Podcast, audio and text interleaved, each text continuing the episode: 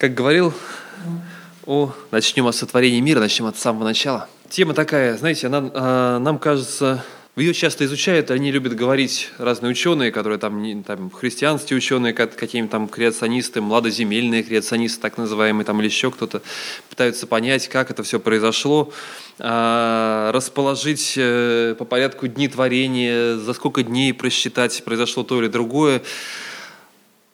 И может быть, это и нормально, когда мы читаем, думаем бытие, поразмышлять, попробовать найти ответы на свои современные вопросы, которые есть у нас. Но важно понимать, что когда писалась Библия, у людей этих вопросов таких, как у нас, не было.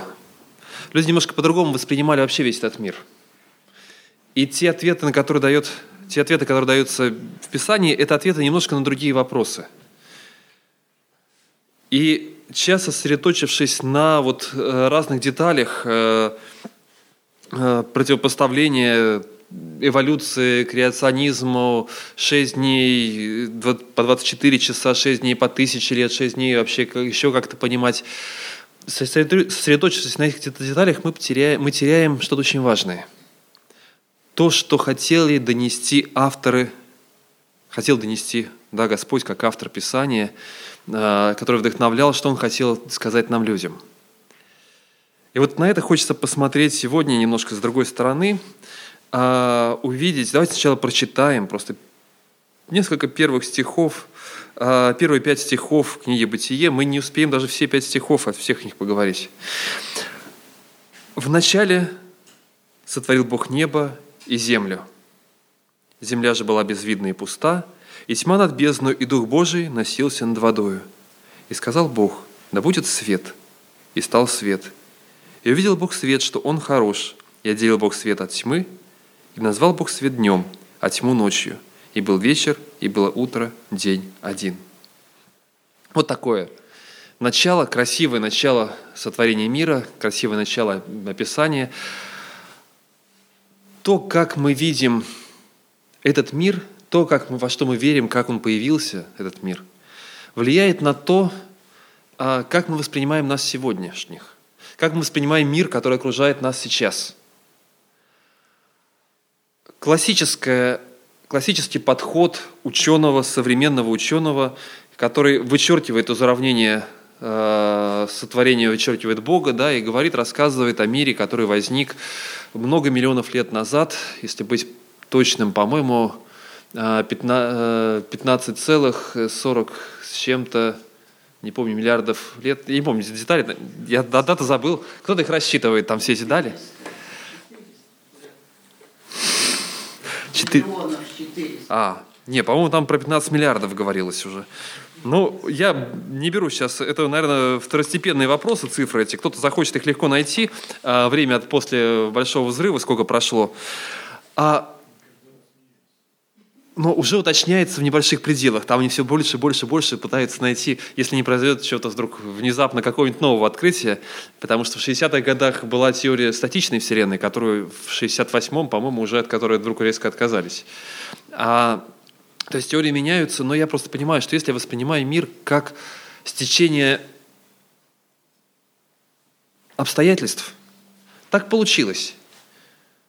Какая там сингулярность, которая вдруг взорвалась, и вот все начало разлетаться, и законы почему-то начали действовать таким образом, и вот в результате этих законов обстоятельств в течение каких-то обстоятельств просто вот вдруг возникла какая-то планета Земля, да, в какой-то солнечной системе, в какой-то галактике есть одна звезда, вокруг которой вращаются планеты, и вот на этой планете вдруг возникло что-то возможное для жизни. Случайным образом все это получилось. Совершенно случайным образом появилась, и вот тут появилась какая-то, какой-то человек, жизнь какая-то зародилась, эти амебы какие-то размножались, при, вот выходили на сушу, что-то еще, и вот, и вот ну, здесь я. И вот я думаю, вот и что мне это дает в жизни? Я понимаю, вокруг меня множество других обстоятельств в жизни, я понимаю, что так же, как я появился, я могу точно так же исчезнуть. Точно так же, как э, в моей жизни происходит что-то счастливое, это хорошо, что замечательно, что сейчас у тебя есть счастье, а завтра может его не быть. Потому что все это просто течение обстоятельств каких-то, которые не зависят от тебя. Ты просто частичка вот этой вселенной маленькая, которая носится здесь, и жизнь становится совсем серой. Потому что даже та радость, которая есть, это просто часть биологических процессов, которые в тебе происходят, и вот у тебя там эндорфины увеличиваются в голове, поэтому ты радуешься от того, что видел свою жену там, или ребенка увидел. Все просто и понятно. И жизнь лишается какого-то смысла, какой-то наполненности, и более того, она наполняется страхом, потому что вот сейчас хорошо, а что будет потом? В ней появляется циничность, потому что если это помогает выжить мне, то мне наплевать на то, что происходит вокруг, и, да, и кому это может мешать выживать, и какие законы. В принципе, на этих законах, на этих принципах строились большинство тоталитарных сообществ, э, начиная, ну, вспоминая 20 век, Гитлер, Сталин, это все, это нормальный закон. Я говорю, знаете, государство по-другому выжить не могло. Когда мне спрашивают, там, вот сталинская эпоха, я говорю, знаете, в это время по-другому государство выжить было сложно. И в то же самое время я совершенно не соглашаюсь, внутренне не говорю, что это, это правильно, это так должно было быть. Почему я могу вдруг оценивать что-то в этом мире? Почему я могу говорить, что это хорошо, а это плохо? Не просто это способствует выживанию, а это не способствует выживанию. Я могу говорить, это хорошо, это плохо.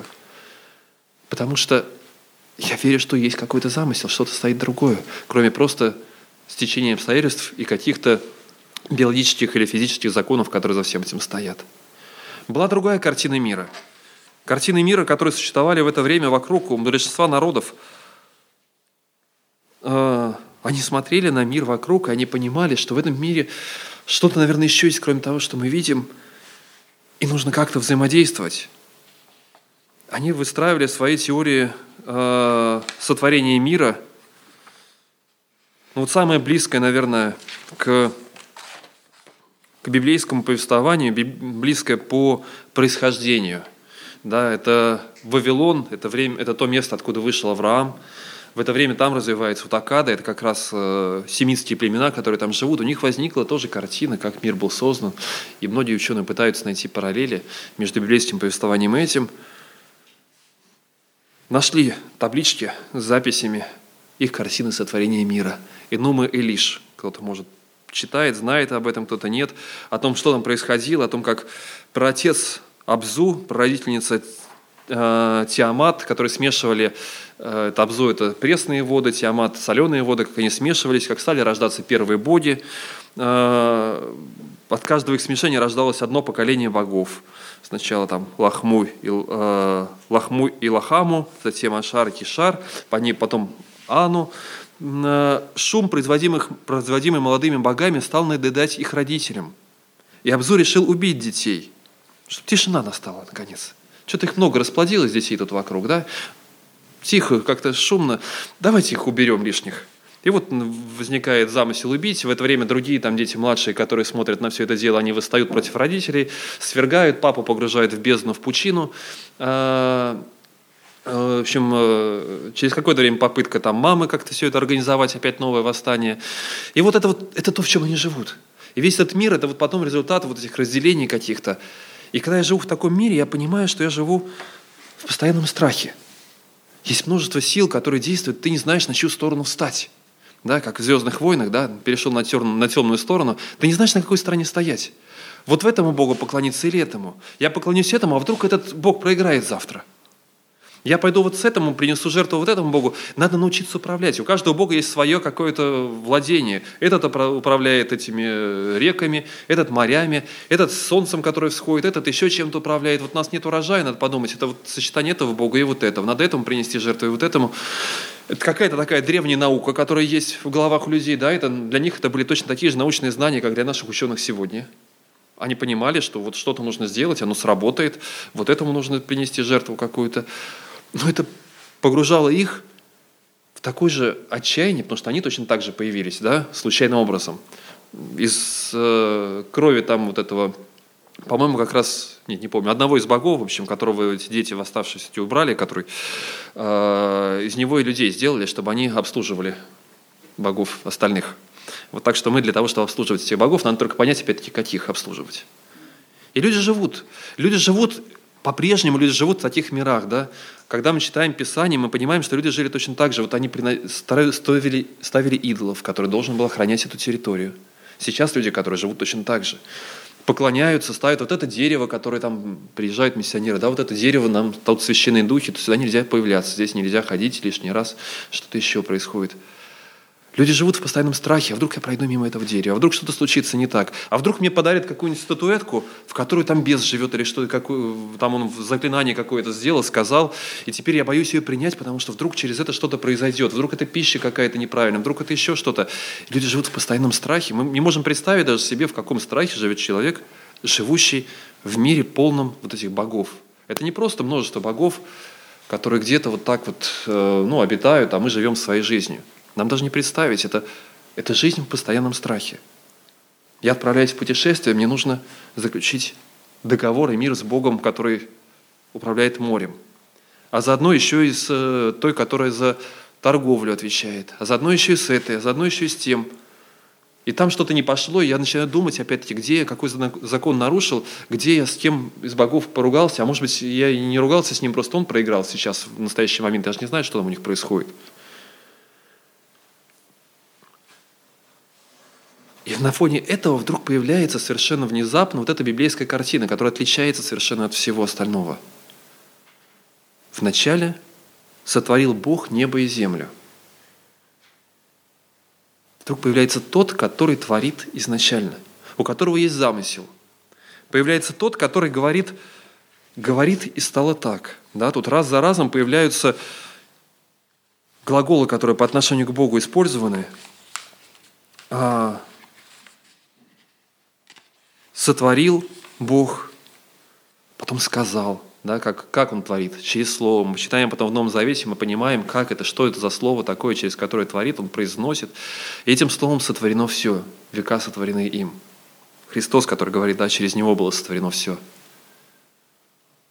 Он сказал, и стало так. И он увидел, увидел, что это хорошо.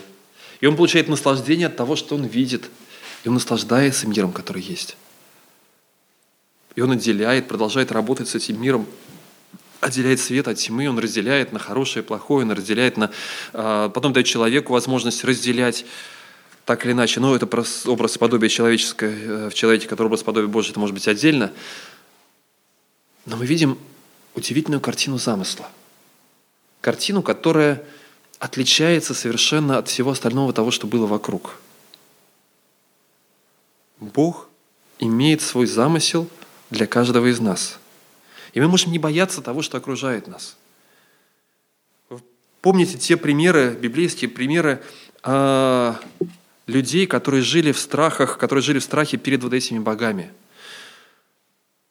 Царь Ахав, который пришел, да, Изавель, и множество вот этих идолопоклонников появилось, которые молятся своим богам, которые приносят вал. Вал – это не один какой-то бог, валов там могло быть много. Вал – это вообще э, имя нарицательное, это просто господин, Господь. Мужа, кстати, называют валом. Да? Это нормальное обращение. Вот, так что можете прийти домой и попросить, чтобы вас так называли. Вот. Если вам если, ну, если, правда, после вот этих библейских валов вам не противно будет. Вот. А, но это нормально, это обычное обращение господин. И вот этих господ в этом мире было множество. И они молятся своим богам, и в какой-то момент или собирает их всех вместе. Помните эту картину, когда Или вдруг появляется, ему кажется, что все потеряно, да, и мир рушится, и, в общем, Богу никто не молится, и непонятно, где сам Господь. Он собрал всех. Это второй, в третьей книге царств, в, кажется, в 15 главе. Ну, я не буду сейчас читать, у нас очень э, много разных кусочков, да, но как, когда он собрал их, и они прыгают, они приносят, они совершают свои языческие жертвоприношения, они совершают какие-то языческие свои обряды. Это то, что вызывает страх и ужас. И по-прежнему у многих людей, кто оказывается вдруг там у индейцев, у кого-то там у шаманов каких-то, еще у кого-то, это вызывает страх, а вот там он какую-то силу сейчас наведет, порчу наведет.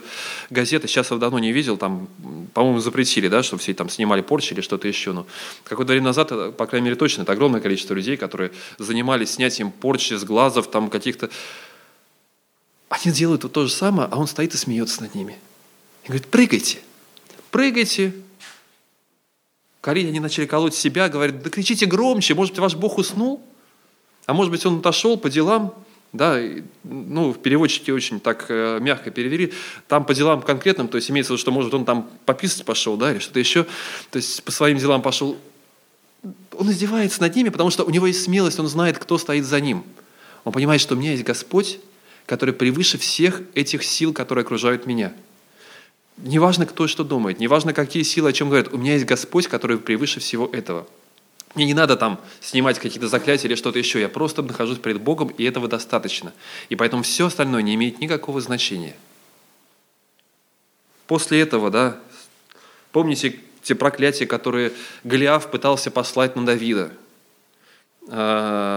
Когда Давид вышел на него, и Голиаф, написано, проклял его всеми богами – и любой язычник бы тут же в ужасе начал бы думать, так, срочно, каким богам нужно принести какие жертвы, как избавиться от этого, как там снять с себя заклятие, проклятие. Давид смеется над ним и говорит, ты идешь против меня именем своих богов, а со мной Господь воинств. И я могу не бояться этого.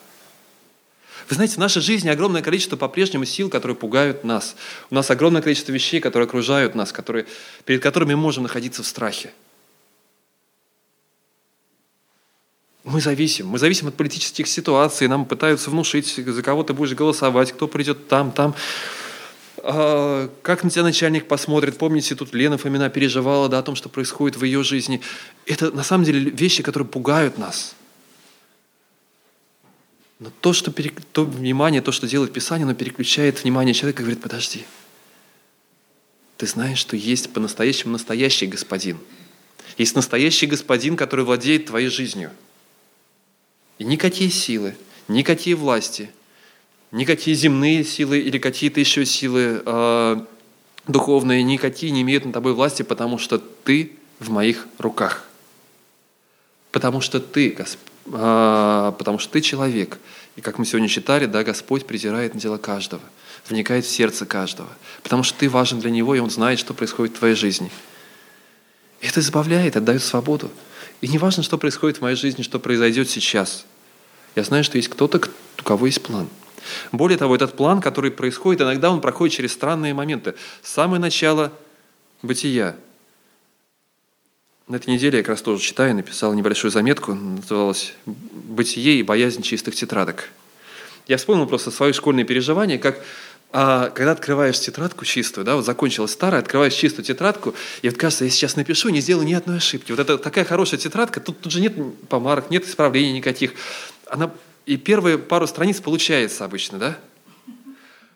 А потом где-то она помялась, ты внимание потерял, там еще что-то, и она уже, совсем, она уже такая же, как все остальные. Она уже ничем не лучше. Но когда ты берешь в руки, какой-то трепет такой благоговейный, да? Ну как вот в Писании, древнее прошло, теперь все новое, да, вот с чистого листа начинаю. Нам хочется и кажется, что вот если нам дать еще один шанс, мы все переделаем, да. У Владимира Высоцкого хорошую религию придумали индусы, да, что мы, отдав концы, не умираем на совсем. А еще раз, начнется что-то такое еще раз в моей жизни, вот еще бы попробовать, я бы сделал лучше. Я не сделаю лучше. У меня будет опять та же самая тетрадка получится. И сколько меня не крути, у меня будет опять то же самое. Библейская картина другая. Бог начинает, кстати, если посмотреть, первая глава, а, второй стих, «Земля же была безвидна и пустая», или дословно она была хаотична, да, а, «тохуве боху», а, «тахубе», то есть это слова а, хаотично и пустынно. Более того, это слова, которые используются обычно для описания разрушения какого-то. Я разрушу, я опустошу, когда вот мы читаем дальше, когда Господь проклинает какую-то территорию. Некоторые видят, что здесь произошло между первым и вторым стихом, а, произошло какое-то уже разрушение первого мира. Первый мир был создан в первом стихе, второй во втором. Не берусь судить, то есть грамматика позволяет понять и так, но дальше идут толкования. А, есть такие толкования у евреев, есть такие толкования у некоторых христиан, у того же Скоуфилда, по-моему, есть такое толкование, что там произошло между первым и вторым стихом разрыв. А, есть те, кто этого не видит, четко об этом нет картины, но в любом случае, когда мы видим этот мир, с чего он начинается? Он начинается с какого-то беспорядка.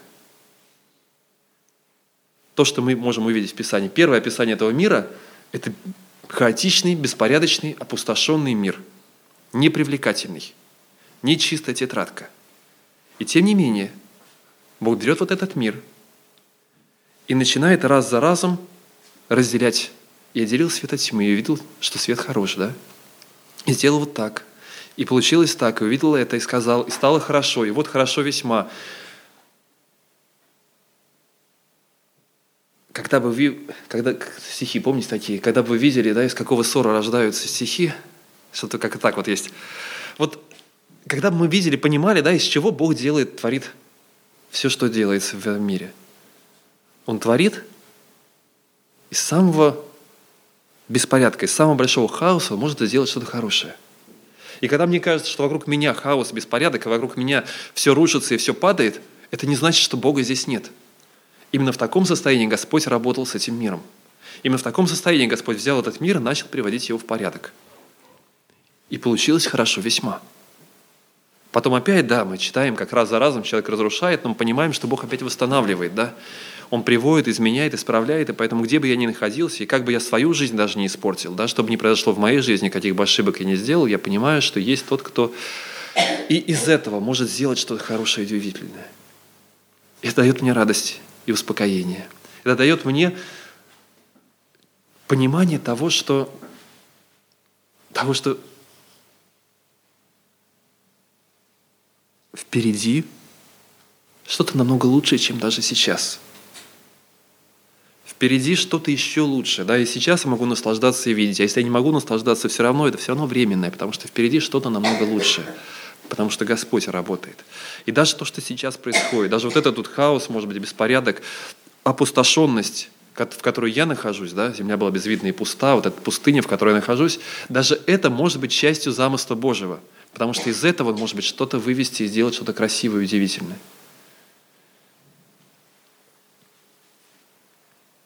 Это удивительная глава.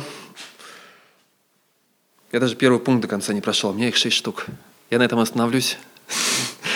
На самом деле, это а, книга «Бытие» – удивительная книга, и картина, которую Бог дает в этой книге, в этой первой главе, это картина надежды. Это картина замысла Божьего, который Он хочет а, реализовать и раскрыть в каждом из нас. Это картина, которая избавляет нас от страхов. От страхов перед тем, что окружает нас, перед тем, что мы видим вокруг нас. Перед той враждой или каким-то какими спорами, которые есть вокруг нас, мы понимаем, что самое главное – это увидеть Творца, который находится над всем этим. Увидеть того, кто властвует над всем этим, кто говорит и совершается так. И в жизни каждого из вас творит Господь. Он действует и не оставит нас в пустоте. Давайте мы помолимся, поблагодарим Его.